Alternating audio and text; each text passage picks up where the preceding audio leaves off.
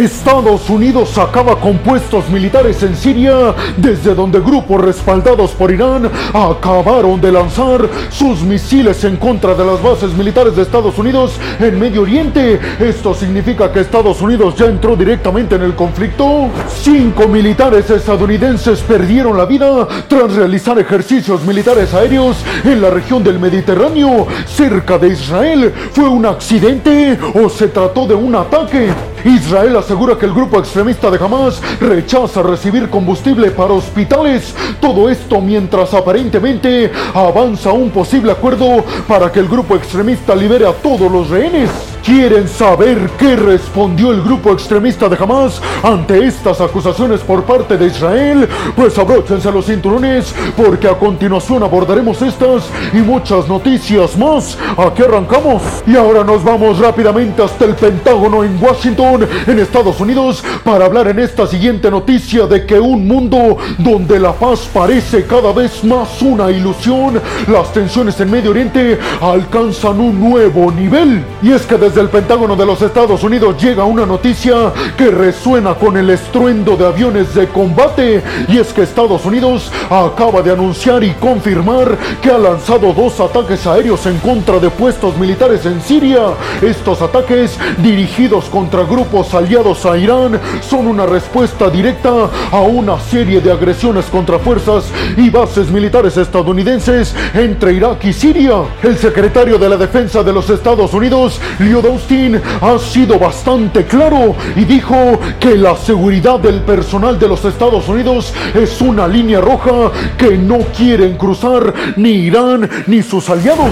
Por orden del presidente de los Estados Unidos, Joe Biden, los objetivos del ataque de los Estados Unidos fueron un centro de entrenamiento y una casa segura en claves estratégicos para las milicias pro-iraníes desde donde efectúan los ataques en contra de las bases y posiciones estadounidenses hay que decir que este no es un hecho aislado, se trata ya del tercer ataque de este tipo desde el mes de octubre, una serie de represalias en una región ya marcada de por sí por el conflicto entre el grupo extremista de Hamas e Israel, con más de 40 ataques recientes en contra de las tropas de los Estados Unidos. Precisamente Washington ha decidido reforzar su presencia en Siria y en Irak, no solo para defender a sus soldados, sino para evitar el renacimiento de amenazas como grupos de terror en esta región. A medida que la tensión va creciendo, la estrategia es clara por parte de Washington de mostrar el músculo y la fuerza militar.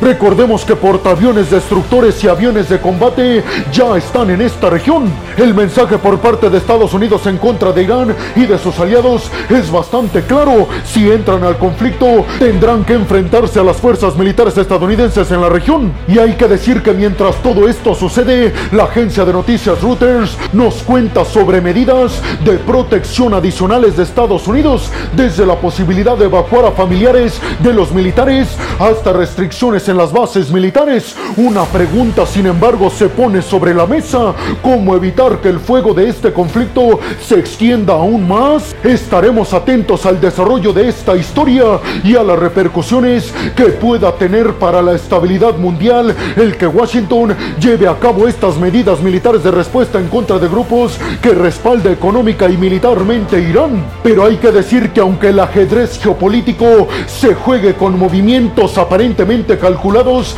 las piezas en este tablero parece ser que son vidas humanas. Continuaremos informando, pero hasta ahora pasemos a la siguiente noticia. Y ahora nos vamos rápidamente hasta el Mediterráneo para hablar de un incidente que pudo empujar a Estados Unidos al conflicto directo en Medio Oriente. Y es que en las profundidades del mar Mediterráneo una tragedia ensombreció al ejército de los Estados Unidos. Y es que cinco militares han perdido la vida, no aparentemente en el fuego cruzado en un combate, sino en un accidente de avión durante un ejercicio de entrenamiento militar en Washington. El Comando Europeo de Estados Unidos, también conocido como EUCOM, ha confirmado este desafortunado incidente para Estados Unidos y su presencia en el Mediterráneo cerca de Israel. Aunque los detalles precisos se mantienen bajo resguardo, sabemos que la tragedia ocurrió cerca de Israel el 10 de noviembre durante una misión de rutina. La aeronave, que tampoco se ha identificado, participaba en prácticas de reabastecimiento de combustible en el aire, una maniobra bastante peligrosa aunque se trate de ejercicios militares aéreos. Las autoridades han descartado la posibilidad de que hayan recibido un ataque los militares en estos ejercicios militares, ya que no hay indicios ni de hostilidades o tampoco hay indicios de la participación de grupos pro-iraníes, pero las preguntas persisten mientras se investigan las causas reales del incidente. La prontitud de los esfuerzos de búsqueda y rescate con aviones y barcos desplegados inmediatamente habla de la urgencia de Estados Unidos de no demostrar absolutamente nada de debilidad ante el conflicto entre Israel y el grupo extremista de Hamas. En un acto de respeto a aquellos que sirven y a sus seres queridos, las identidades de los soldados se mantendrán en privado hasta que se notifique a sus familiares, un gesto que refleja la gravedad y el dolor en la pérdida de las vidas de estos militares estadounidenses. Hay que decir que el despliegue del portaaviones US Gerald Ford en el Mediterráneo no es solamente una demostración de fuerza de Washington, sino también un recordatorio de los riesgos que enfrentan aquellos que se quieran meter al conflicto apoyando al grupo extremista de Hamas en contra del aliado histórico y cercano de Washington, en contra de Israel. La presencia del Gerald Ford en la región en apoyo a Israel en su conflicto frente al grupo extremista de Hamas subraya la importancia estratégica del Mediterráneo y los desafíos constantes para asegurar la paz y los intereses por parte de Washington. Continuaremos informando sobre este incidente a medida que se dispongan de más detalles, pero ustedes qué piensan? ¿Creen realmente que fue un accidente o se trata de un ataque por parte de grupos pro-iraníes en contra de esta aeronave de los Estados Unidos en el Mediterráneo? ¿Creen que este tipo de incidentes podría llevar a Washington a un choque directo en contra del grupo extremista de Hamas o algunos otros grupos como Hezbollah que respaldan militar y económicamente a Irán en esta región? Y vámonos rápidamente hasta Tel Aviv, hasta la capital de Israel para hablar de que una mezcla de cautela y preocupación del primer ministro israelí Benjamin Netanyahu ha roto el silencio sobre las tensas negociaciones para la liberación de rehenes en Gaza, esto por parte del grupo extremista de Hamas. Y es que acorde a sus palabras a la prensa de los Estados Unidos, según Netanyahu, existe un posible acuerdo en el horizonte con Hamas, pero los detalles permanecen en secreto. La estrategia, sugiere Netanyahu, es bastante simple. Mientras menos hablemos de este posible acuerdo, más probable es el éxito de que se liberen a los rehenes. En una recién aparición en un programa de NBC News en Estados Unidos, el primer ministro insinuó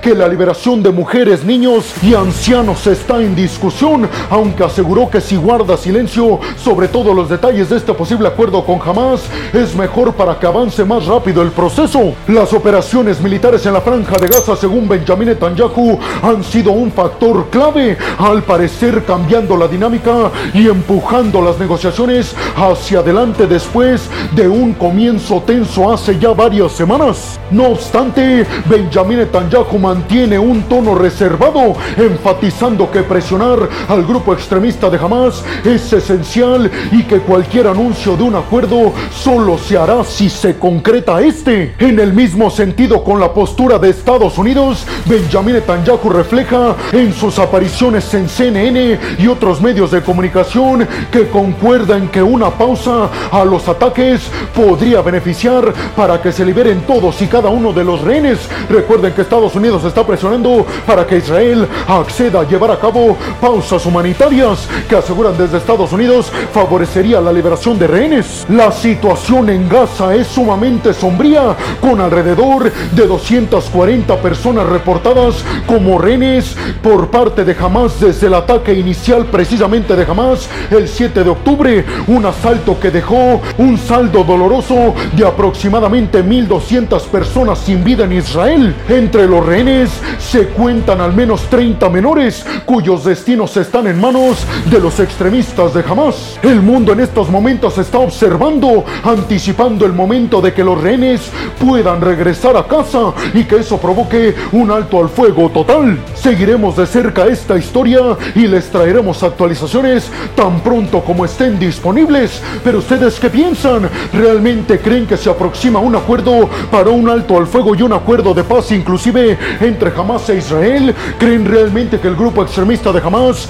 esté dispuesto a liberar a todos los rehenes que tiene bajo su control ilegal? Y ahora nos vamos rápidamente hasta la franja de Gaza y es que el primer ministro israelí Benjamin Netanyahu ha revelado un episodio que destaca la complejidad precisamente en el conflicto entre Israel y el grupo extremista de Hamas. Y es que según Benjamin Netanyahu, Israel ha extendido una mano ofreciendo combustible para el hospital Al-Shifa de Gaza, el cual suspendió operaciones tras un severo agotamiento de combustible. Este acto de asistencia, sin embargo, se encontró con una respuesta inesperada, ya que el combustible fue rechazado según Israel por parte del grupo extremista de Hamas. En una entrevista, Benjamin Netanyahu enfrentó preguntas punzantes sobre las justificaciones de Israel frente a las vidas de pacientes inocentes, incluyendo bebés, en medio del conflicto. La afirmación de Benjamin Netanyahu fue bastante clara y dijo, Israel no tiene conflicto con los pacientes o con los civiles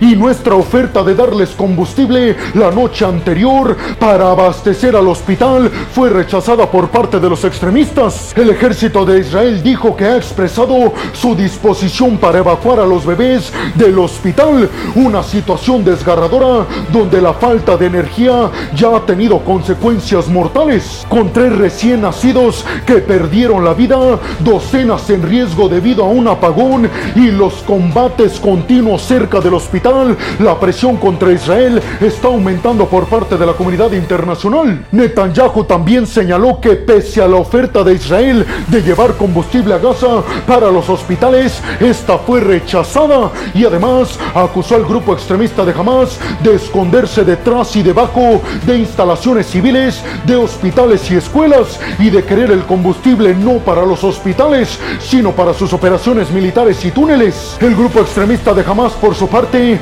niega tener puestos de mando bajo el hospital de Al-Shifa y otros hospitales en Gaza y además no ha respondido directamente a las declaraciones de Benjamin Netanyahu de que rechazaron combustible para el hospital que actualmente ya está en apagón. Mientras los reportes y las acusaciones se dan de un lado a otro, lo cierto es que la crisis en el hospital Al-Shifa pone vidas inocentes al frente de este conflicto, desafiando a todos los involucrados a mirar más allá de la estrategia y de la geopolítica. Esta es una noticia que continuaremos monitoreando muy de cerca, brindando actualizaciones conforme estén disponibles.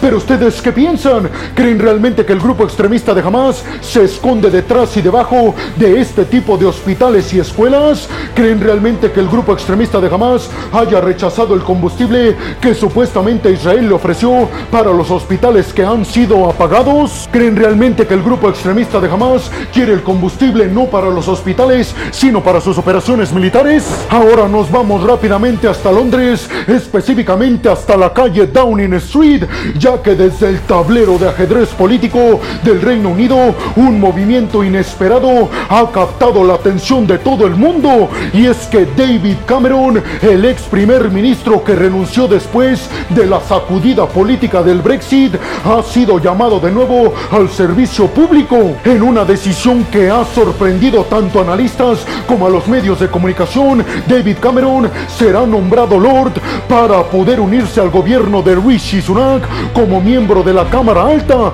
reemplazando a James Cleverly como nuevo responsable de los asuntos exteriores británicos. El regreso de Cameron, quien había dejado la política de primera línea precisamente para irse al sector privado, señala un giro intrigante en la política británica.